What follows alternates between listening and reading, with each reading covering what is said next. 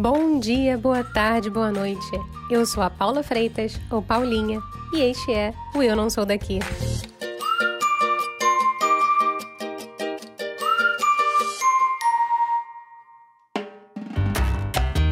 Quem diria? Chegamos ao episódio 10. Eu nem acredito. E ó, o papo de hoje é com um cara que eu particularmente sentia que já era próximo de mim, de tanto que eu ouvia ele na podosfera. Eu estou falando, senhoras e senhores, de Guga Mafra, podcaster, músico, empreendedor e MacGyver de tudo um pouco. Ele mora em Miami desde 2016 e conta pra gente hoje um pouco sobre a adaptação dele e da família por lá. Ele também explica que a grama do vizinho nem sempre é mais verde e como a vivência estadunidense o fez aprender a dar tchau. Aham, uhum, sim, a dar tchau. Vem comigo! Guga Mafra, seja muito bem-vindo e muito obrigada por você estar aqui comigo hoje. Eu que agradeço o convite, uma honra. Que isso, uma honra para mim. Mas assim, tem gente nesse mundo aí de Deus que te ouve no GugaCast, tem gente que te conhece lá dos primórdios do Braincast, tem quem te conhece aí pela essa internet da vida. Mas quem é Guga Mafra? eu não sei. É, eu, eu, tenho que, eu devia estar preparado para essa pergunta, né? Mas eu, eu, não, eu não sei, assim, porque em geral quando as pessoas perguntam isso, elas perguntam tipo sua profissão, assim, o seu, seu cargo, né? Porque quando não é sobre isso, eu, eu gosto de falar assim que a, a, coisa que eu acho que é mais importante assim sobre mim é que eu sou um bom amigo. Ah. Essa é uma meta, assim. Às vezes eu penso, pô, eu não estou sendo um bom amigo e aí eu procuro melhorar. Pô, isso é uma boa meta. Não é? Isso eu diria que é uma meta fantástica, assim. Se você se define dessa maneira, acho que tá mais do que bom para essa vida. Né? Eu pensei bastante sobre isso e eu achei que esse era o jeito mais. Porque quando a gente se apresenta assim, né, tipo no LinkedIn, você coloca lá a sua profissão, o que, é que você fez, assim, o que, é que você realizou, e é, essas coisas são ótimas, são muito legais também.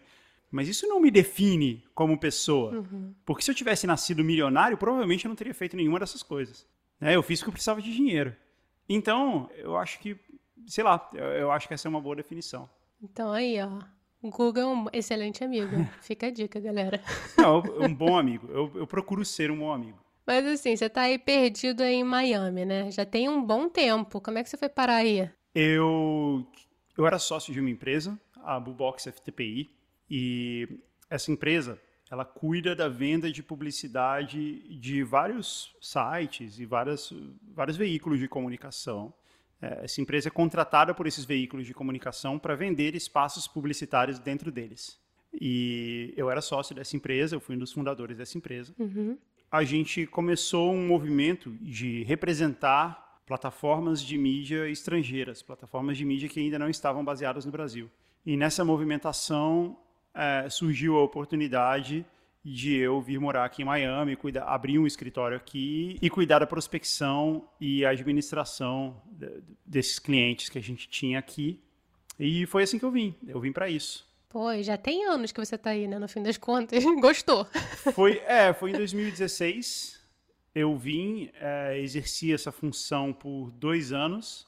Acabei saindo da empresa acabei é, deixando a sociedade da empresa e nisso outras coisas foram acontecendo e eu fui ficando por aqui. Meu filho estava estudando aqui, né? E a gente não queria interromper esse processo. Então a gente, ah, vamos ficar até ele terminar o high school, aí depois a gente já pensa em ficar aqui pelo menos até ele terminar a faculdade. Aí não sei, aí a gente, a ideia, assim, você, você mora em outro país também, né? Você mora na Itália, não é isso? Isso, exatamente. Você sabe então que mudar de país não é fácil. Então eu não, não tenho nenhuma vontade de fazer isso de novo. Te entendo perfeitamente, porque cada vez que você muda é um perrengue em si, por si só, só a mudança, né? Ainda mais adaptação e língua, aprendizado. É, mudar de casa já é complexo. De cidade muito mais. Agora, de país, é um problema, assim, porque você tem que tirar seus documentos de novo, né? Você tem que fazer, eh, pagar impostos em um novo país, assim tem um monte de coisas que você acha que você já tinha resolvido na vida para sempre e você tem que ir lá e fazer tudo de novo. Eu já tive algumas oportunidades, assim, algumas conversas, né, que poderiam levar a oportunidades de ir para um outro país ou, ou mesmo de, de ir para o Brasil outra vez. E todas as vezes eu falo, ah, cara, vamos, vamos só ficar aqui por mais tempo, porque Eu, eu ainda não, não superei o trauma da primeira mudança. Ô dó. Não quero passar outra. Vou aí te dar um abraço, Guga. Fica tranquilo, você tá aí. Mas assim, é, já que você falou um pouquinho sobre isso, eu vou te perguntar: foi muito diferente para você dentro da sua família é, entre vocês esse processo de adapta adaptação? Foi, foi muito, foi muito mais doloroso do que a gente achou que ia ser. Você começa a perceber que você abriu mão de algumas coisas que você tinha que você já tinha na mão e que de repente você não tem mais, você nem se tocava quanto era importante. Para começar com amigos, né? Com... Porque assim, hum. os seus amigos do Brasil continuam seus amigos, você continua falando com eles, com eles por WhatsApp, tal, mas eles já não podem mais ir num churrasco na sua casa, ou você na casa deles. Uhum. Então, assim, fazer amigos, fazer novas amizades, ter um círculo de pessoas com quem você convive é muito importante. E no nosso caso aqui, é, a gente eu não vim trabalhar numa nova empresa onde tinha, sei lá, mil pessoas no escritório, né? Como acontece muitas vezes. Eu vim abrir um novo escritório, então era bastante solitário, assim, no, no trabalho, né? E eu acho uhum. que a uhum. gente, como família, embora a gente tivesse, já conhecesse algumas pessoas que moravam aqui em Miami e isso contribuiu para nossa decisão de vir para cá, ainda assim fez muita. A gente achava que isso ia ser, ah, ok, a gente tem amigos lá, vai ser legal. Mas a verdade é que você precisa de mais amigos. Ter, ter muitos amigos é importante. E aí você começa a perceber assim como ir no mercado que você está acostumado é legal. Como isso é um conforto que você tem e, e você não percebe. É, então, ir num novo mercado. No começo a novidade é legal, mas depois você começa a ficar meio de saco cheio, assim. E, e um pouco de cultura também, né? A cultura brasileira, a gente é muito mais é, aberto a conversas assim, eu não, não quero ficar comparando como se a cultura brasileira fosse melhor ou pior, porque não é nenhuma das duas coisas. Mas é diferente, sabe? Você realmente tem que se acostumar com isso. E é um pouco complicado. É engraçado, porque Miami, no final das contas, é uma cidade muito particular, né, nos Estados Unidos, porque tem esse turbilhão latino, então eu imaginaria, na minha cabeça, que fosse uma coisa um pouco mais fácil de se adaptar no final das contas. E eu, eu acho que é. Eu acho que é mais fácil do que seria do que, sei lá, em New York, por exemplo. Mas ainda assim, por isso que eu falei, a gente achava que ia ser mais fácil e não por, por conta disso e de vários outros, outros fatores. E assim, a gente veio numa situação muito confortável, né? Com trabalho, com dinheiro, assim. Tem pessoas que mudam de país é, com a mochila nas costas. Então, uhum. eu também não quero parecer dramático, assim. Tem gente que faz coisas ainda mais difíceis. Mas ainda assim é muito e, e, esse é o ponto, é isso que eu, que eu quero dizer em relação à expectativa que a gente tinha. A gente achava que ia ser mais, por conta de não ter todas essas dificuldades, a gente achava que ia ser tranquilo, e mesmo assim não foi. Até hoje a gente se pega se adaptando, sabe? Ainda cinco anos que a gente já está aqui, a gente ainda sente que a gente está se adaptando. Mas um lado positivo, assim, eu acho que tem uma questão da desse, desse amor pelo esporte, né? Tem uma febre americana dos esportes muito grande. Você é um amante da NBA, né? Foi, foi legal para você ter essa experiência e estar tá próximo a tudo isso? Foi muito legal. Essa parte foi, foi realmente legal. Viajar pelos Estados Unidos é viajar para vários lugares muito diferentes é, entre eles. Isso foi muito legal. É, poder acompanhar a NBA e a NHL também, que é o campeonato de hockey foi muito, foi muito legal. Assim, tem, tem muitas novidades que eram muito atraentes para a gente e, de fato, é, é, foram muito divertidas. Os Estados Unidos são um país muito legal, né? Dá para torcer pelo Miami Heat, no final das contas? Você, você acaba torcendo, né? Porque quando você tá... Eu fui ver muitos jogos no Miami Heat no nosso primeiro ano aqui. Eu fui várias vezes. E o Miami Heat foi para os playoffs, né? A fase final do campeonato. Então os jogos eram bem emocionantes, assim, bem... E a gente foi ver esses jogos. Então você acaba torcendo ali, você quer que o time passe de fase, vá para o outro para você ter mais jogos para assistir. Então acaba torcendo um pouquinho para o Miami Heat também. É muito legal. É uma outra, é uma outra vibe, né? Se você comparar com, com a atmosfera de estádio de futebol no Brasil, é uma outra coisa. De estádio de futebol, sim. Mas no Brasil, como eu, eu gosto muito de basquete, eu ia assistir os jogos do Campeonato Brasileiro de Basquete. Mentira! É, eu ia bastante. Eu teve um, uma temporada que eu fui em todos os jogos do Pinheiros, que é um dos times lá de São Paulo. E não vai ninguém. Assim, tem tipo 15 pessoas assistindo. E é muito legal. Justamente por isso. Porque assim, se você grita com, com o time, o cara te ouve. Ele te ouve e olha para você. Ele sabe que foi você que gritou. Porque você é uma, você é uma parte muito grande do, número de pessoas que estão aí no, no estádio. Então, a, a minha comparação, na verdade, é essa. As duas coisas são muito legais. É, eu imagino que deve ser uma experiência muito diferente, né? Porque você ser, você entre, sei lá, uma dúzia de gato pingado assistindo um jogo de basquete no Brasil e depois estar entre, não sei, mil pessoas dentro de um estádio americano é uma outra experiência, provavelmente. É, tem o cara com a bola e você grita assim, ladrão! O cara olha para trás, o cara protege a bola. É, cê, cê, entendeu? Você jogou junto ali, você ajudou o cara toda aquela parada de distração nos dois pontos ou nos três pontos faz uma senhora diferença num estádio vazio. É, então. Mas assim, mudar um pouco o rumo da prosa, porque se depender de mim, vai ter sempre uma pergunta sobre comida. que eu tô sempre com fome, essa é a verdade. E aí em Miami tem muita comida de rua, né? Tem. Assim, tem, tem como em qualquer outro lugar. Tem, a, comer, comer em Miami é muito legal, por conta da, da cultura cubana é, Cuba tá para Miami, assim como a Itália tá para São Paulo.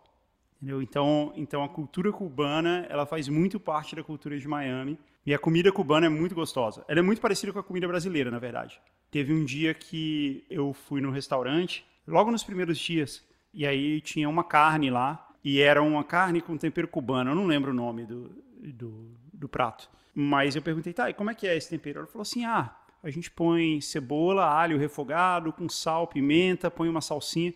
Tá, igual comida de casa, né? Porque esse é o tempero brasileiro também, né? Cebola, cebola e alho refogado. Então, isso é muito legal, isso dá um conforto muito grande. E feijão também, arroz com feijão, feijão preto. É, eu tô vendo pelo seu sotaque que você é carioca, né? Carioca não, porque se eu falar que eu sou carioca, o carioca vai me matar. Eu sou de Niterói, sou niteroense. Ok, você é fluminense. Isso. O, em Brasília, que é de onde eu sou, assim como no Rio, o feijão do dia a dia é o feijão preto. Diferente de São Paulo, que é o feijão marrom. E em Cuba também é o feijão preto. Então até o feijão é muito parecido com o feijão do Brasil, assim. Isso é muito legal de você comer aqui. Você vai em qualquer padaria e é muito parecido com a experiência de você comer na padaria, no boteco, assim, do, do Brasil. O que é muito legal. Pô, eles têm até aquele sanduíche, né, que é feito quase um pão na chapa, né, nossa. Tem, tem. É tipo um, é um, é um sanduíche. O sanduíche cubano, ele é, ele é, é o pão cubano, que é, é parecido com, com, o nosso pão francês, com queijo, rosbife, às vezes é presunto, e picles, e mostarda. É muito gostoso. Nossa, a boca chegou a aguar aqui. é. E esse é o tipo de comida que eu gosto, assim. Eu gosto de comida de boteco, assim, de comida tosca. Eu, eu não sou muito fã de comidas é, muito rebuscadas. E aqui é muito comum isso, né? Esse, essa, essa ideia da comida caseira, assim, da comida simples. Então eu acho muito gostoso. Então é cozido da mesma maneira que o nosso feijão? É, é assim. É, o aspecto é igualzinho. Tem muita cebola, tem muito alho, né? Que são coisas típicas. Mas ele tem, mais, ele tem um coentro que não é tão comum assim no Brasil. É um pouquinho diferente, assim. Ele é um pouquinho mais cítrico. Se, se, se é que você consegue me entender, assim. A comida cubana toda, assim, com tempero, tem um pouquinho mais de coentro, sabe? Mas em geral é igual. Entendi. Pô, fiquei curiosa agora para provar um feijãozinho. Eu acho gostoso, é. E eu ia te perguntar também, porque agora a gente tá, bom, início de 2021, nesse ano que parece que 2020, 2021 meio que teve um bololô e virou um ano inteiro, né? Uhum. Mas a gente passou ano passado por um período um pouquinho tenso, eu acho que mundialmente, nesse processo de polarização do campo político e você estava aí bem no meio do olho do furacão quando teve o processo eleitoral até a vitória do Biden. Uhum. Como foi viver isso para você, assim, esse processo? Porque a Flórida tem um, é um lugar muito particular, né? Um estado republicano, um estado vermelho, né? Que eles chamam. Sim. Na verdade, a Flórida é um swing state. Ela vai tanto para um lado quanto para o outro mas nas últimas eleições ela tem os republicanos têm se dado melhor nessa e nessa também e foi tenso você chegou a perceber uma mudança na rua uma agitação porque teve muito esse debate de assim até a população cubana né da Flórida votando é, a favor do Trump. Então tem muito esse debate essa rixa política entre um lado e o outro. Assim o, a questão comparando com o Brasil eu não sei como é aí na Itália mas comparando com o Brasil a grande diferença do processo eleitoral como um todo é que o voto não é obrigatório. Então, o primeiro call to action, assim, a primeira, é, o primeiro convencimento que um político tem que fazer em relação ao eleitor dele é que o cara saia para votar, que ele vá votar. E a maioria das pessoas não vão. Então, por conta disso, é, o processo eleitoral é uma escolha de você participar dele ou não, e a maioria das pessoas escolhe não participar. Uhum. Então, assim, existem momentos em que tem passeata, em que tem comício, mas ele é muito isolado, porque são as pessoas que decidiram ir lá. Entendeu? Isso não está nas ruas o tempo todo. Assim. Justo quando você vê um carro com adesivo do Trump ou com adesivo do Biden, ou então aqui, aqui nos Estados Unidos é muito comum eles colocarem uma bandeirinha, assim, um cartazinho no, no jardim da sua casa, uhum. mostrando quem você apoia. E, e, esse ano, como foi no mundo inteiro, né, nos últimos anos, foi um pouco mais polarizado, um pouco mais exagerado, né, um pouco mais agressivo, assim, de, de certa maneira. Mas você vê isso muito pouco, assim, você tem que escolher querer ver isso, entendeu? Se você for é, num, num evento do, do Partido Democrata, do Partido Republicano, você vai ver mas na rua, assim, no dia a dia, as pessoas estão vivendo a vida delas. Então, e você vê muito na televisão, né? Na televisão, principalmente nos talk shows, assim, a cultura americana, o, o a conversa que está rolando nos Estados Unidos, ela se reflete muito nos talk shows que passam à noite. Assim, aqui nos Estados Unidos, ao contrário do Brasil, não tem muito o jornal nacional, sabe? O jornal que, que, é, o, que é meio que o, o UOL, a capa do UOL. Entendeu? Não tem muito isso, assim, não tem um veículo central de notícias, assim, o Globo.com, não tem muito sabe? Tem vários veículos, mas é tudo muito pulverizado. E mesmo os jornais das emissoras, eles são todos regionais. Então, o jornal daqui da Flórida, o jornal daqui de Miami é diferente do jornal de Orlando, uhum. que é diferente do jornal de, de, de, Atlanta. Não é todo mundo vendo a mesma coisa igual, sei lá, no Brasil todo mundo está vendo William Bonner e criticando ele ali. Isso no dia a dia. É claro que quando tem o debate, aí todo mundo vê o debate, tá bom, mas é, em geral é, não tem. Então, o que, o que faz esse papel são os talk shows. É o Jimmy Fallon, o Jimmy Kimmel, o Stephen Colbert, que são, sabe, talk show, assim, de entrevista. Uhum. Que passa no fim da noite. Então você vê muito ali, né? Mas ali é sempre muito. Tem muita comédia envolvida, que é até bom, que dá até uma leveza para o assunto, porque é um assunto muito pesado. Ainda mais nessa época, né? Pô, nem fala, nem fala. Então vamos sair desse assunto, porque senão a gente vai, vai pesar o papo aqui. Como, como é aí na Itália? Ixi, aqui tá bem tenso, viu? Aqui tem uma alta rotatividade de primeiro-ministro. É... Hum é, fresh off the press, né? Tá, recentemente a gente acabou de ter um novo, eu estou chamando de primeiro-ministro tapa-buraco, hum. que é o Draghi, que simplesmente ele entrou agora, né? Saiu o Conte, entrou o Draghi e acabou de formar um novo governo. Então, no meio da pandemia, os casos voltando a aumentar e temos um novo governo sendo formado. Então, assim, tudo novo, de, nada de muito diferente, né? Mas, assim, voltando para sua experiência aí em Miami, o que que, assim, nessa, nesses anos todos, desde que você chegou aí em 2016, não foi? Foi. Em 2016, qual foi a experiência mais, assim, surpreendente que você teve a nível cultural que você tinha uma ideia na tua cabeça e você chegou aí meio que caiu do cavalo ou você foi positivamente surpreendido? A gente não percebe o quanto a gente é capaz de estereotipar as coisas. E a gente no Brasil tem um hábito de achar que aquilo que não funciona no Brasil vai funcionar em outros lugares. Né? É, uma, é uma ideia de, tipo, gramado do vizinho é mais verde. Uhum. Então, existe essa, existe essa ideia. Ah, no Brasil isso não funciona, nos Estados Unidos isso funciona. E não, cara, aqui não funciona também. A triste verdade é que nada funciona. Nenhum lugar funciona. Nem sempre, só porque uma coisa é ruim no Brasil, ela é boa em outro país, ou nos Estados Unidos, ou na Argentina, ou no México, ou na França, sei lá. Às vezes ela é ruim em todos os lugares. Então, isso era uma coisa muito surpreendente porque você não espera isso. Você, a gente já vem pensando que não, aqui tudo vai funcionar. Essa é uma verdade que a gente é meio alimentado com ela a vida inteira. E não é assim. Embora muitas coisas de fato funcionem, sejam melhores e tal, tem outras que são tão ruins quanto, tem outras que são ruins de outras maneiras. Então, no começo, quando a gente ia tirar documento, por exemplo, né, eu te falei, você tem coisas que você achava que estavam resolvidas para sua vida inteira, você tem que fazer de novo. Então, a gente tinha que tirar documento, teve que tirar é, carteira de motorista, essas coisas. Que é uma perrengue, né? Então, a gente tinha uma brincadeira, eu e a Patrícia, que era é, tudo tem que ser duas vezes a gente já vai a primeira vez sabendo que não vai dar certo. Então a gente entra no site e fala assim: o que, que você precisa? Você tem que ir no, no lugar tal para fazer o, o, exame, você tem que levar esse, esse, esse documento. Ok, tá tudo anotado aqui. A gente sabe, a gente vai sabendo que vai dar errado. A gente vai chegar lá e aí o cara fala: não, mas é que no site não está atualizado, você precisa trazer mais isso aqui. Ou então não é exatamente esse documento, era o outro, você entendeu errado. Então a gente, a gente falou assim: tudo é duas vezes, sempre. Então a gente, a gente já baixou essa expectativa sabendo que todos os lugares a gente vai, vai uma primeira só para ela acontecer e aí na segunda a gente sabe que vai dar certo. Aí até, até que entra no gol e você consegue fazer o um negócio. É, é, isso aconteceu quando eu fui tirar. Tem uma coisa aqui nos Estados Unidos que é o Social Security Number. CPF. É, é uma espécie de CPF. É, é uma espécie de CPF. É a melhor maneira de. de é o melhor paralelo. Mas foi isso. A gente, eu fui lá, levei os documentos necessários e tal. E é obrigatório, você tem que ir tirar. Aí eu fui lá, apresentei tudo. Falei, não, não, tá errado, tá faltando esse documento, você tem que vir aqui outro dia tal. Tá bom. Putz. Eu já fui e teve um dia que Teve um dia que eu levei a impressora no carro. Mentira. É, porque meu carro tem uma tomada. Eu pensei assim, pô, se precisar, eu vou só no carro e imprimo lá mesmo. MacGyver da documentação, Guga. Não é?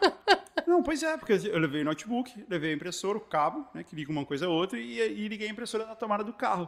E porque essa é outra coisa também. O cara fala assim: ah, você precisa trazer o documento tal. Mas o documento geralmente é um negócio que você imprime da internet. Uhum. Então, é, isso, essa é uma boa dica também. Pô, excelente, excelente. Gostei da mag magaverização do, do documento. Mas assim, vou entrar aí num lugar assim, bem comum, um lugar, um território chamado saudade.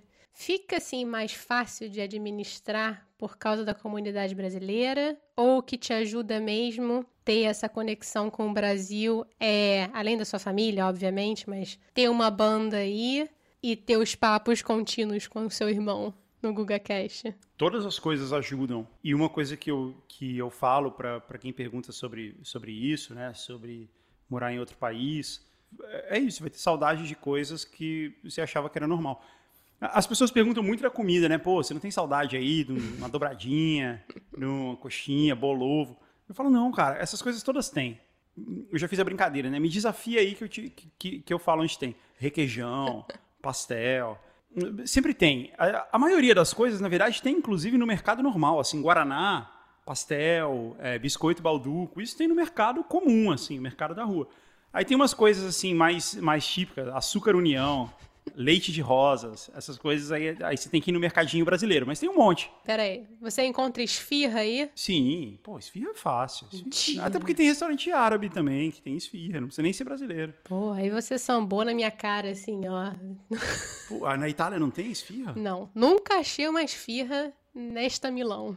Tem mercadinho brasileiro aí? Tem uma colônia brasileira? Tem, tem mercadinho brasileiro, tem restaurante brasileiro, mas esfirra eu nunca achei. Acho pão de queijo, acho pastel, acho quibe, mas esfirra, não. Mas você sabe que esfirra é diferente no Rio e em São Paulo, por exemplo. Você sabe disso, né? Como assim? Me explica, vamos ver. Quando, quando você está no Rio e você vai num, num boteco e você fala que você quer uma esfirra, vem aquele triangulinho, não é? É. Quando você está em São Paulo e você vai num boteco e você fala que você quer uma esfirra, vem aquela pizzinha, vem aquele redondinho aberto. Ah. Entendeu? A esfirra padrão paulistana, ela é aberta. Quando você quer que a esfirra seja fechada, você tem que pedir, ó, eu quero a esfirra fechada. Então tem, você tem que especificar se é aberta ou se é fechada a esfirra. Não, você tem que explicar se for fechada. Se você não especificar, ela vai vir aberta. Em São Paulo. Na minha cidade, lá em Niterói, tem uma pizzaria que se chama de Lídia. E lá eles fazem, além de pizza, eles fazem esfirra. E a esfirra lá é aberta, então é uma esfirra paulista. Ah, olha aí. Eu, eu não sei, deve ser alguma região da, dos países árabes. Provavelmente. Porque eu ouvi dizer uma vez que a comida árabe que a gente come no Brasil, na verdade, é uma comida libanesa. Uhum. Os pratos que a gente costuma encontrar em restaurante árabe, esfirra, quibe, é, charutos de folha de uva, é, esses são, na verdade, são pratos libaneses, né? Porque é, o mundo árabe são vários países diferentes, com várias culturas e culinárias diferentes. Então talvez seja isso, talvez seja uma região diferente, inclusive do próprio Líbano, não sei. É, pode ser, pode ser. Mas, Guga, vamos agora de momento chorrindo, que é o momento rir para não chorar. que é onde eu te pergunto se você tem alguma história de um caos, uma gafe, ou aquela coisa que você fala, putz, grila, isso aconteceu comigo mesmo? Cara, tem muitas, tem muitos causos, né? Você e você tem que meio que deixar rolar, assim, quando você está vivendo essa experiência de, de morar em outro país, você tem que ficar tranquilo que isso vai acontecer, assim, não deixar isso te afetar muito, porque senão é uma tensão o tempo inteiro, né? Você vai aprendendo algumas coisas, assim. O brasileiro, por exemplo, a gente tem o hábito de, se eu for na sua casa é, e eu vou embora, primeiro que assim, brasileiro não sabe se despedir. o brasileiro se despede por um longo período. Quando a gente vai se despedir, é um momento, né? A gente vai se despedir, a gente vai falar, pô, mas a gente, é, a gente não gosta de ir embora, né? Outros países, não vou nem dizer o americano, porque aqui tem pessoas de muitas culturas, mas em geral, outros países que não são brasileiros, você fala tchau e vai embora. Se você não quer ir embora, você não fala tchau, né? Isso é muito verdade. Isso é muito verdade. Então, assim, no começo, eu ficava um pouco meio assim, tipo, que a pessoa falou tchau e vazou. Então tá, tchau, a gente se vê, tchau, vai embora. E até hoje isso rola, assim, eu tenho que ficar consciente de que a hora que eu falar tchau, eu posso ir embora. Porque às vezes você fica numa relação assim, sabe? Tipo, ah, então tá, né? Então a gente se vê aí, por aí. Então, não, você falou assim, então tá, tchau, até logo, bom dia, tchau, e vai embora. E é legal até. É uma liberdade. Outra coisa é abrir a porta. Né? Se eu for na sua casa, você vai abrir a porta para eu ir embora. As pessoas aqui não fazem isso, elas abrem a própria porta. Pô, aí, tá vendo? Você não vai voltar nunca mais na casa das pessoas. Não, então, mas assim, quando elas estão na sua... É só porque não existe essa, não existe essa superstição, ou essa brincadeira, ou essa história. Não existe nada disso. Quando você vai embora, você abre a própria porta. Então, já aconteceu de eu estar, tá, não, não só em, em casas, quando você vai na empresa de alguém. Né? Então já aconteceu em reuniões. E aí eu ficar esperando, então tá, né? Então tchau. E aí eu fico esperando o cara abrir a porta para mim, porque isso é o comum, né? Você abrir, você mesmo abrir a porta e ir embora é até meio falta de educação, né? No Brasil. E aí que eu percebi que, tipo, o cara também tá esperando eu abrir a porta. E não é por mal. É, é só uma questão de diferença de cultura. Então essa é outra coisa que eu tenho que ficar muito ligado, assim, de que eu posso abrir a porta. Ou eu posso deixar o cara abrir a porta também. Mas eles ficam grilados, assim, se você abrir a porta. Quer dizer, se você esperar eles abrirem a porta, fica uma, uma cena constrangedora? Não, não fica. Eles não entendem que você está esperando isso. eles não sabem que é isso que está acontecendo.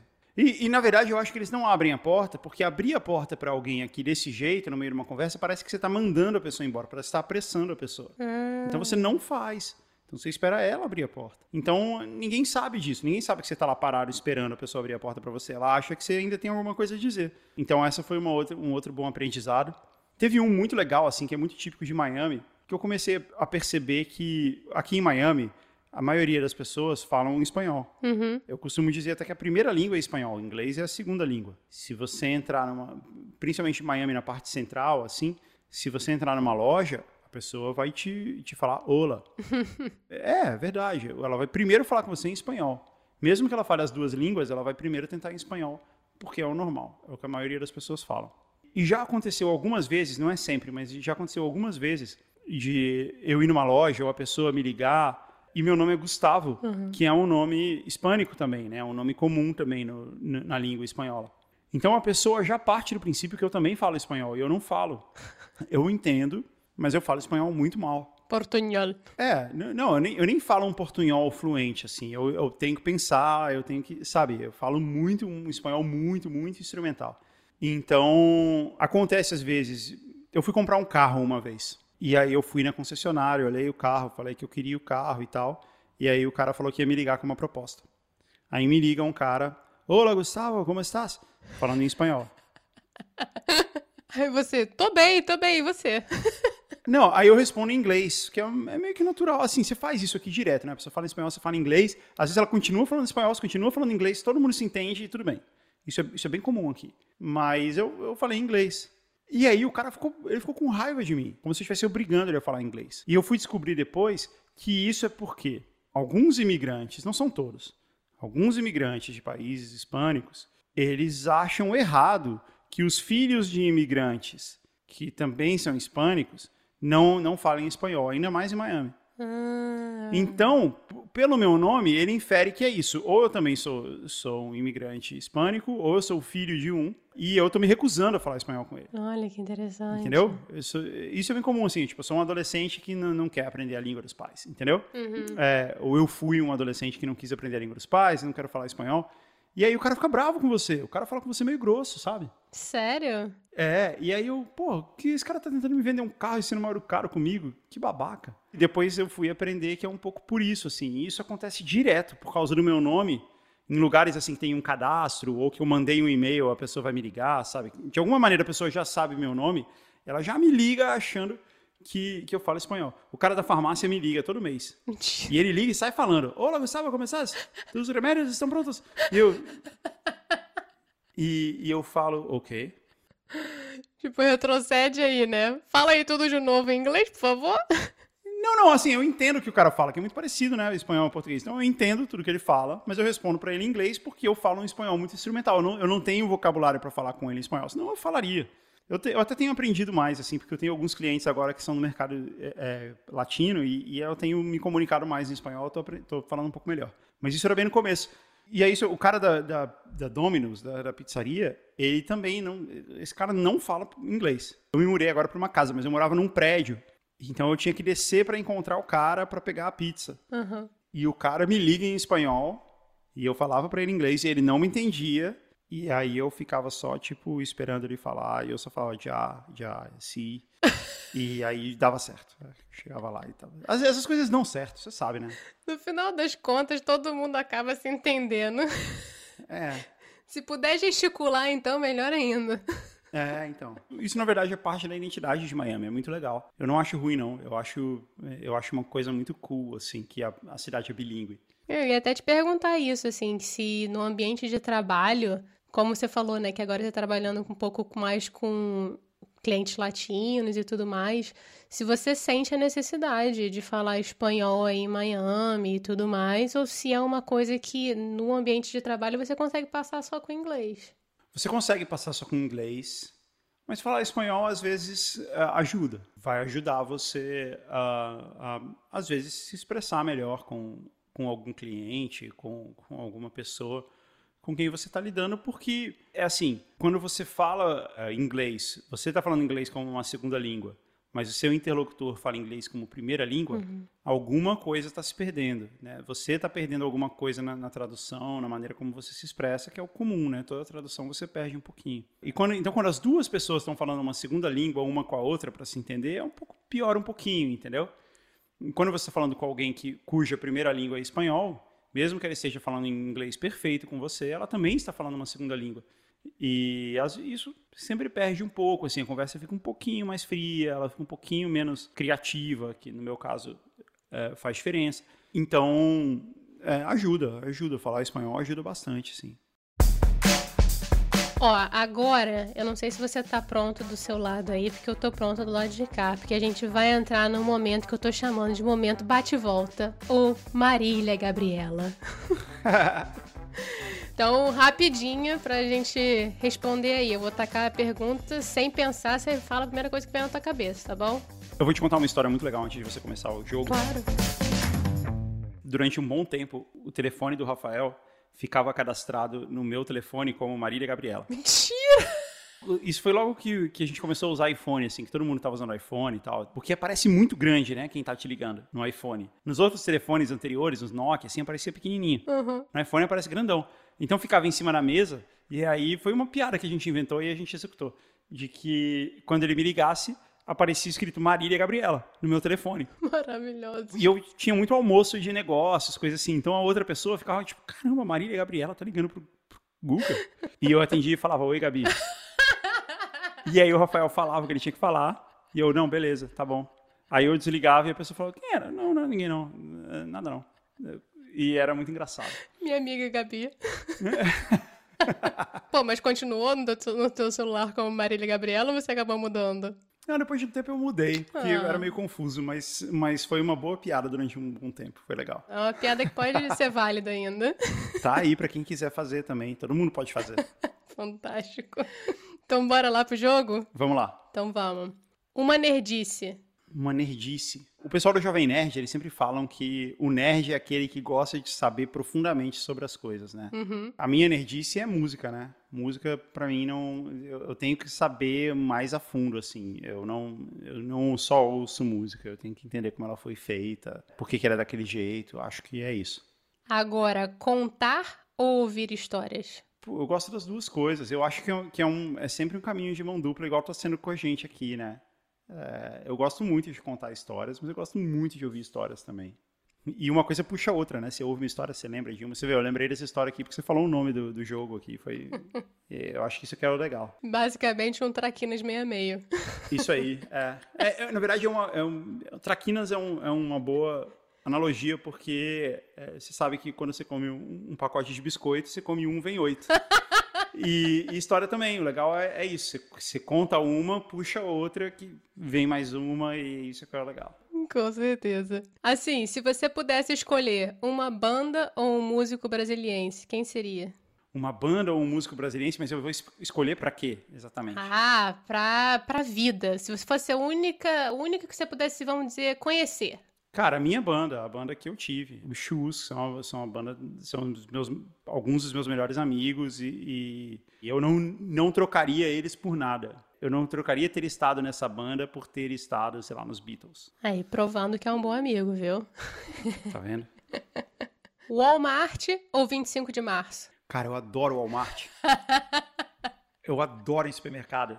É, e, e é uma tristeza, né? Faz um ano que a gente não vai. Nossa, não fala isso não, que dá até vontade de chorar. Mas tem, tem um episódio dos Simpsons que eles vão no supermercado e o Homer fica animadão assim. Ele, yes, vamos no mercado, vai ser muito legal. Ele falou, eu quero ir lá e cheirar os pneus novos. e é muito legal você ir no mercado e ir nesse. Porque é isso, né? Tem a área do pneu, tem a área de coisas de casa, tem muitas coisas divertidas, assim. Tinha, quando eu morava em São Paulo, o Rafael ia me visitar, tinha o, o Extra 24 Horas, um mercadão gigante que ficava aberto a madrugada toda. E a gente ia lá só pra dar um rolê. A gente ia lá, ficava andando, ficava vendo as coisas, fazendo piada.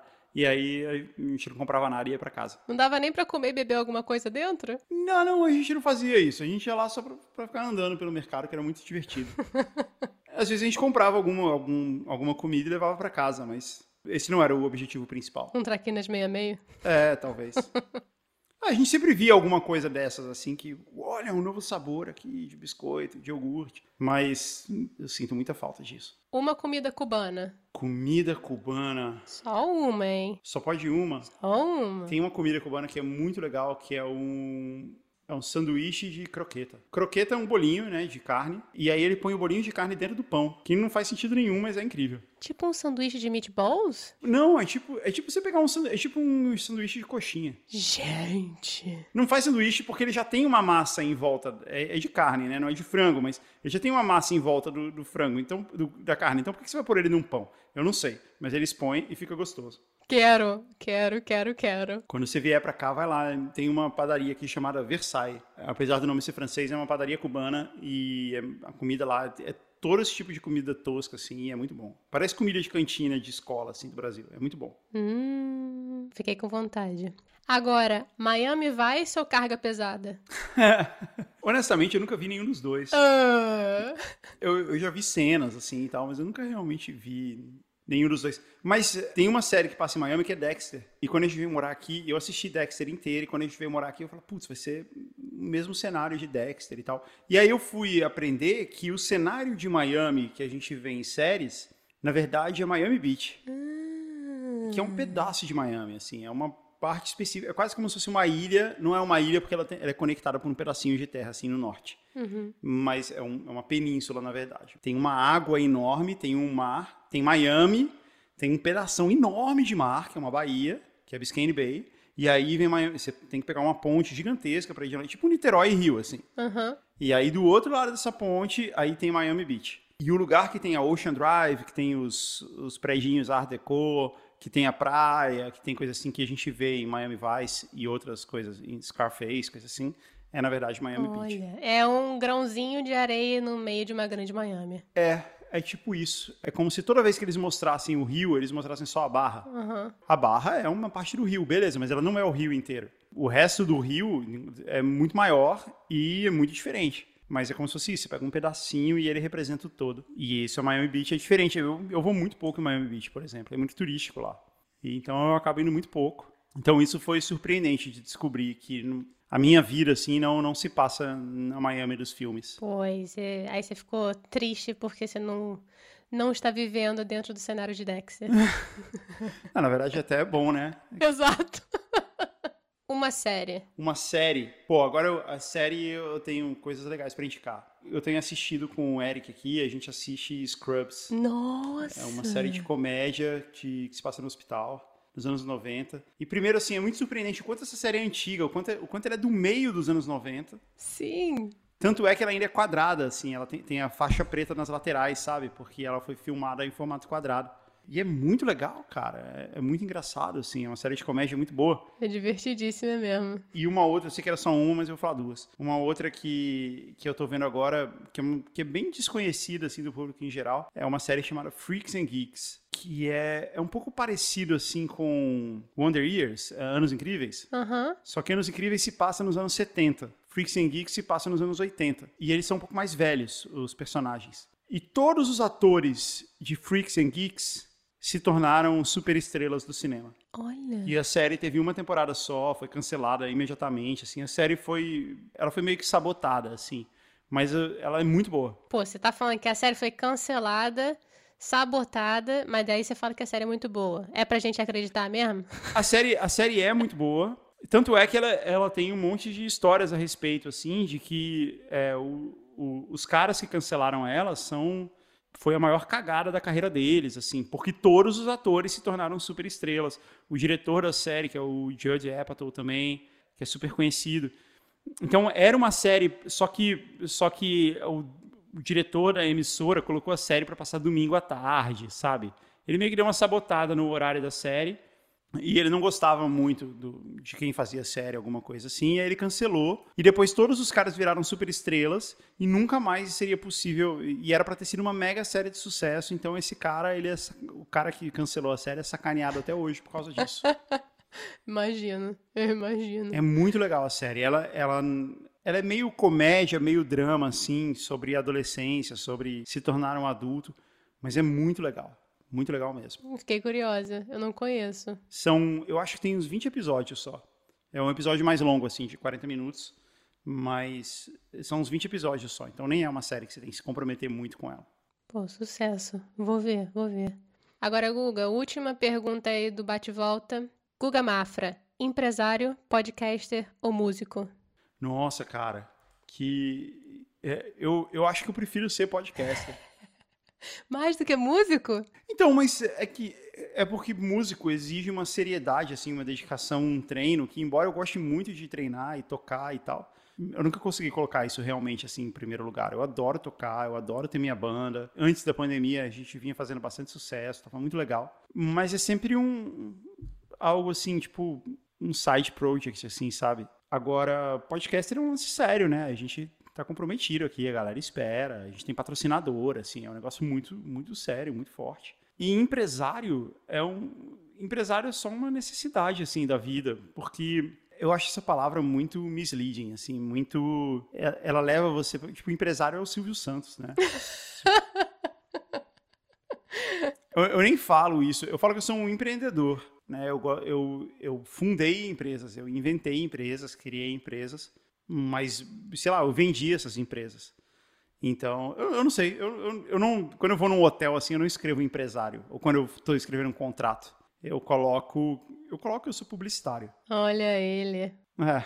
Então, desses três, eu acho que seria podcaster. Podcaster é o que é mais, tipo, tá, isso aqui tem, tem um compromisso sério aqui. É que virou um trampo, como você mesmo disse, virou um trampo sério, né? No fim das contas. Tem patrocinador, né? Então, aí é sério. Se tem dinheiro, vira sério. Tem patrocinador, tem assinante, a gente tem, tem o um conteúdo exclusivo para assinante e tal. Então, eu acho que desses três aí, na, na, minha bio, assim, do Instagram, do Twitter, assim, eu coloco assim, tipo, podcaster, empreendedor e produtor. Porque tem isso, né? A gente produz outras coisas que não sou eu fazendo, não sou eu apresentando. Então, eu acho que, no fim, eu, são as três coisas. Esse é o meu trabalho. É, no fim das contas, vira a tua vida, poxa. É. Mas assim, Guga, para terminar, você já deu algumas dicas aí, mas vamos de momento modo avião, que é onde a gente divide uma dica do que você tem visto, lido, escutado, sentido, abraçado. Abraçado não, porque a gente tá podendo abraçar, né? Uh, eu já dei duas dicas aí de séries, que foi Freaks and Geeks e Scrubs, que é o que eu realmente tenho assistido, e, e, basicamente eu tenho assistido só isso, que é o tempo que eu tenho pra ver TV, a gente vê um, um episódio antes de dormir, e... Tem uma outra série que eu assisto antes de dormir, que eu acho muito boa, que chama New Girl, que é com a Zoe Chanel. Nossa, linda, maravilhosa. Eu, eu não sei, eu não sei se ela tem um nome diferente em português, né? Mas é isso, New Girl, a garota nova, né? A garota... Ah! Eu sei qual que é. E essa série, ela é muito legal, mas ela é a série perfeita onde tudo é médio. Então, assim, ela tem um drama, mas não é muito. Ela é engraçada, mas não muito também. Assim, ela, ela sempre se mantém no médio. Ela, ela, tem uma capacidade muito grande de não ter altos e baixos, é tudo médio. Faz umas filosofias, mas fica meio no mediano. Eu sei qual que é. Isso. E, e aí é legal porque é a série que eu assisto para pegar no sono. Ela é muito eficiente nesse ponto porque eu não consigo assistir um episódio inteiro. E são só, são só 30 minutos. Não, são 30 minutos com intervalo, né? Na Netflix são 20 minutos, 22 minutos. Então, às vezes, está assim, no minuto 19 e eu já tô assim, tipo, capotando de sono. E como a série é muito média, você não fica assim, tipo, putz, mas eu quero ver o que acontece no final. Tipo, tudo bem se eu não vir. Entendeu? Então, é, eu paro, tá chegando no final no ápice, eu desligo e vou dormir. E no dia seguinte eu assisto o final do episódio que eu tava vendo ontem. E, tudo, e assim, eu não passo o resto do dia pensando, nossa, o que será que aconteceu? Eu não me importo, porque ninguém se importa sabe, na noite seguinte eu assisto o finalzinho do episódio que eu vi ontem, um pedacinho do outro, e tudo bem. E para pegar no sono é uma beleza. E eu não tô falando mal da série, tá? Não tô dizendo que ela é chata e você pega no sono. Que fique claro. É só porque ela não tem o, o, cliffhanger, entendeu? Ela não tem a grande emoção, assim, de você, putz, agora eu quero ver o que acontece. Ela tá ali, te entretendo, contando uma historinha, engraçada às vezes. Os personagens são legais. É ok, mas se você parar agora e só continuar amanhã, tudo bem. Tem dois personagens que eu acho incríveis, que é a e o Smith. Eu acho eles ótimos. É, eles são ótimos mesmo, mas não, mas não são, é, mas não tem um momento que você fala assim, meu Deus, o que vai acontecer agora com ele? Você, você tá ok se você não souber, tudo bem. Até porque nunca acontece nada mesmo. No final tudo se. É tipo os Flintstones, assim, no final tudo se resolve e reseta, volta ao, ao começo, assim. É bem isso mesmo, é bem isso mesmo. Mas assim, Guga, olha, Agora eu queria te perguntar, assim, porque além da galera ouvir você no GugaCast, né? Onde é que o pessoal pode te encontrar aí nas redes, se você quiser ser encontrado, né? Porque tem gente que hoje em dia tá, tá tão fácil de encontrar as pessoas que as pessoas estão se escondendo embaixo da pedra. Não, me segue lá no, no, Instagram, no Twitter. Principalmente no Instagram, né? No Instagram é mais legal, assim, a interação com a galera. Ou no GugaCast também, ou no grupo secreto. eu vou ter um episódio que eu participei do Discoteca Básica que é um podcast que eu produzo. E aí a gente fez um episódio respondendo perguntas dos ouvintes que, no qual eu participei. E eu estava lá também, então eu recomendo todo mundo aí ouvir o Discoteca Básica, que é um, episódio, que é um podcast muito legal. Sobre cada episódio é um documentário sobre um grande álbum da história da música. E vale muito a pena. E a gente está começando a segunda temporada agora. Quando esse episódio for para o ar, ela já vai ter ido para o ar também. Então eu convido to todos os ouvintes a, a irem lá ouvir também o Discoteca Básica. Pô, realmente, a primeira temporada é ótima mesmo, vale a pena, vale a pena. Google, eu não tenho nem palavras para te agradecer. Foi um prazer e uma honra enorme falar com você, uma pessoa que eu sentia como se fosse meu amigo, porque eu escuto tanto. Prazer foi toda, a honra foi toda minha. Eu, eu que agradeço o convite, foi muito legal participar. O seu podcast é muito legal. Poxa, obrigada, obrigada mesmo, Google, de coração. Muito, muito obrigada. Eu Não Sou Daqui foi apresentado por Paula Freitas, editado pela Stephanie Debi, design gráfico da Gabriela Altran e consultoria do João Freitas. Caso você tenha curtido o episódio, dá aquela força pra gente. Segue no Spotify, bota cinco estrelinhas lá na Apple Podcast e compartilhe com a galera. A gente te agradece muito pela força. E se você conhece alguém que esteja fora do ninho e que seja cheio de boas histórias para contar, ou caso você tenha alguma sugestão para os próximos episódios, conversa com a gente lá no Instagram ou no Twitter, arroba NSDaqui. Até semana que vem!